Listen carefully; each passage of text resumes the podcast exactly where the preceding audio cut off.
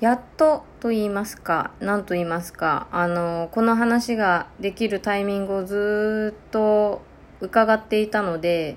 この話ができることを嬉しく思っています。おはようございます。一ノ瀬夏のここだけいつでも夏ラジオ、始めます。というわけで、何の話するんだよって思お思いの方もいらっしゃるかと思いますが、えっと、実はこの度、第3子を妊娠いたしました。おめでたでございます。はい。あの、自分で言って自分で拍手するっていうのがね、ちょっと虚しいんですけど、あの、そう、最近実はこのラジオがあんまり撮れてないな撮れてないなって思ってたのが、実はこう体調の変化が結構目まぐるしく起こっていて、あの、まあ、簡単に言うとつわりですよね。こう妊娠したらもう一番最初に始まるのがつわりのスタートみたいなもんだと私は思ってるんですけど、まあ、そのつわりって結構こうなんだろう体調の波みたいなのがあるんですよ。あのずっとしんどいわけではなくてあのこの日は大丈夫この日は大丈夫あこの日はダメこの時間帯はダメあ午前中良かったけどもう夕方から全然ダメだみたいなそんな感じでどんどんこう常にあの大丈夫な時と大丈夫じゃない時のなんかこのね差が結構激しくてあのこれも私の場合はっていうだけであってあの中にはこうもうね点滴に通わないとあのもう自分の栄養を維持できないっていう人もいるぐらいあの多分妊婦さんが1000人いたらもう1000通りのつわりがあると思ってるんですけど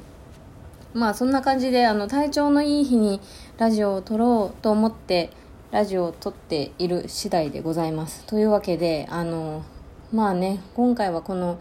せっかく妊娠したし自分のこうつわり遍歴じゃないですけどそんな話をちょっとしてみようかななんて思いながら。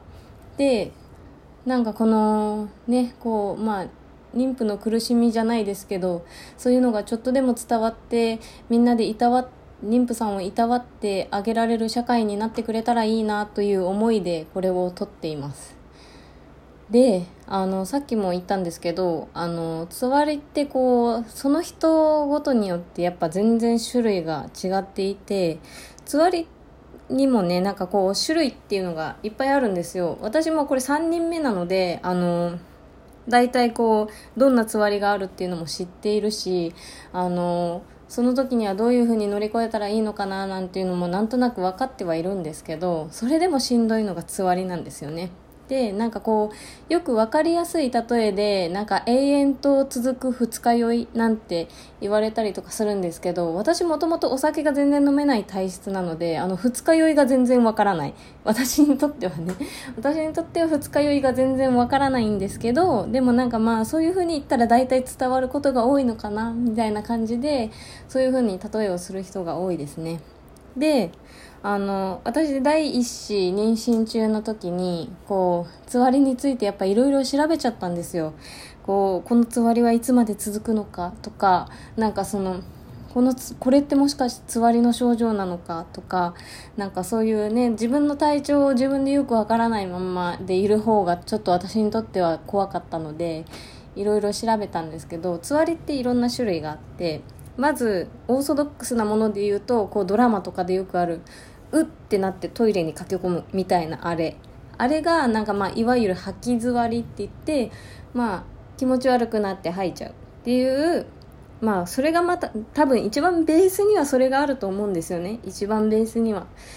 結局あのどれもこれもあの体調的に気持ち悪いってなるのがつわりなんで。でそのそれがベースにある中でその他にもいろんなつわりがあってで私が一番実感しているのは食べ座りっていうやつなんですよ。でその食べ座りっていうのが何かっていうと何かを口の中に入れてないと気持ち悪くなっちゃうっていうやつなんですね。でなんかこう口の中に入れてるとこう気が紛れるみたいなやつであの私もこれが3人目なのであの長男と次男の場合ももちろんこの食べ座りが一番最初に実は来たんですよ。あのなんか口の中に入れてないとなんか落ち着かないじゃないですけど。なので飴をずっと舐めていたりとかガムを噛んでみたりとかあの仕事中だけどクッキーをつまみ食いしてみたりとかそういうことをしながらこう過ごしたりとかしてたんですけど。なんかこの食べ座りって実はこうお腹がすくとすごい気持ち悪くなっちゃうので実は朝が一番大変なんですよね。この朝起きた時ってもうお腹の中空っぽじゃないですか。もう消化も終わってるみたいな状態で。なのであの長男と次男の場合はその枕元にあのウィダインゼリー的なゼリー飲料をこう枕元に置いて寝て朝起きたらもうすぐにそれを飲むみたいな。そういうことをしないと本当にもう起き上がれないっていうぐらいの感じだったんですよ。食べ座り。でそれからあともう一つ匂い座り。っていうのがあって私これも長男と次男の時はあの本当にご飯の炊ける匂いが本当にダメでこれ結構匂い座りを経験してる人だったら結構あるあるネタだと思うんですけどご飯の炊ける匂いがとにかくダメになるっていうこう日本人として結構致命的なねあのつわりの一つであのでもね今回のこの3人目のつわりなんですけどあのこのご飯の炊ける匂いが全然苦じゃないんですよね。なんならこう炊飯器がピピピピーっつってあのご飯が炊けましたよみたいな合図をくれるまでご飯が炊けたことに気づかないっていうぐらいあの全然このご飯の炊ける匂いが気にならないんです今回。それがなんかすごい不思議な感覚なんですけどそう長男と次男の時はもう炊ける前からもうそろそろ炊けるの分かるしって思うぐらいあの蒸気が出始めたらもう蒸気が出始めた時点で分かるよっていうぐらいあのそのぐらい本当にあのご飯が炊ける匂いがダメだったんですけど今回実はそれが全然なくってその代わりその代わりといってはなんですけどあの芳香剤の匂いがダメになってしまったんですよね。あのトイレとかに置く芳香剤。あのなんか人工的な良い香り。あれがなんかもううわってこう押し寄せてくる感じ。なんかいい匂いなんだけどちょっと受け付けられないというか香水をかけすぎてる人に出会うみたいな時の感覚です。でそれがちょっと今困ってるのとあとあの油の匂いが全然ダメになってしまって例えば唐揚げを揚げる時の匂いだったりとかそれがなんかあのあれなんですよね。冷凍食品をチンした時の匂いでもダメなんですよ。この油の匂いが。で私結構鶏肉が好きなんで鶏肉料理をよくするんですが鶏肉をねいつも調理する前に皮を剥いで鶏皮を鶏皮を剥いで鶏皮だけでこうフライパンで焼いて塩コショウして焼いてね。それを旦那に出すっていうのが毎回定番なんですよ。でその鶏皮から出てきた油で調理をするっていうのが私の毎回のパターンなんですけどその鶏皮を焼いた時のあの何とも言えない香ばしい油の匂いが今すごいダメであの一回鶏皮を焼いて出したらもうその後キッチンに立つことができませんでした。本当にねこれはもう困った困った。でそれからあのあとあの何でしたっけあのすごい眠眠りず座りっていういうのかな。私はあんまり感じてないんですけどすごいね眠気が襲ってくるつわりがあるらしいです。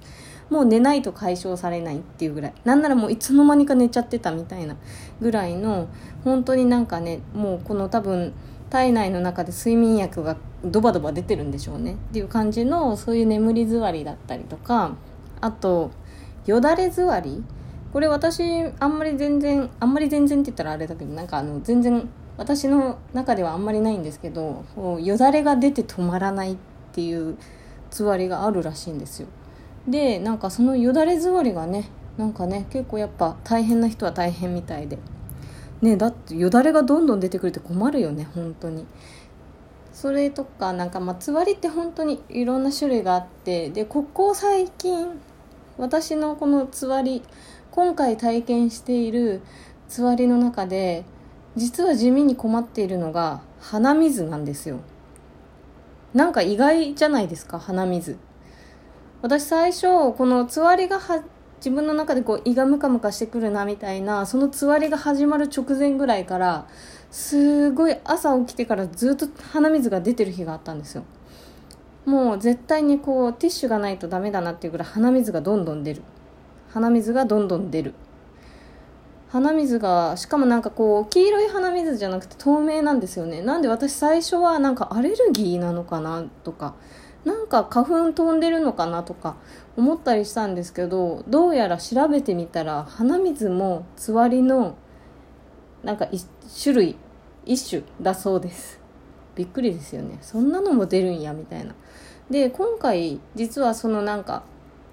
つわりが長男次男の時は割と同じようなつわりだったんですけど今回だけはなんかちょっと今まで体験したつわりと違っていてあれ？実はもしかしてこれって女の子なんじゃないの？って思い始めてるんですよ。で昨日何の気なしにあの夜寝る前に長男に「ママのお腹の中にさ赤ちゃんがいるんだけどわかる?」って聞いたんですよ。そしたら長男からうん女の子の赤ちゃんがいるって言われたんですよ。え？と思って。え？今までそんなこと言ったことなかったじゃんって思ってたんですけど今までなんかそういうことを聞いたら絶対シカトしてたんですけどシカトされてたんですけどなんか急にそんなことを言い始めたのでえ？もしかして本当に女の子なのかもって今ちょっとそのね淡い期待というかもともと女の子欲しいと思ってたのであ男の子もちろん可愛いんですよ。でも男の子もう2人いるから。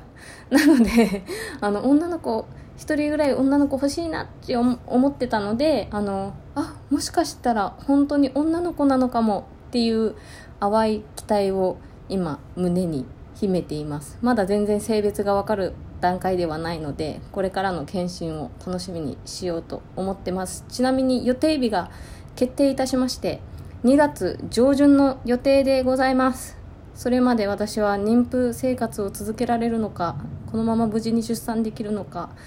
頑張っていきたいと思いますのでどうか温かい眼差しで見守ってください。それでは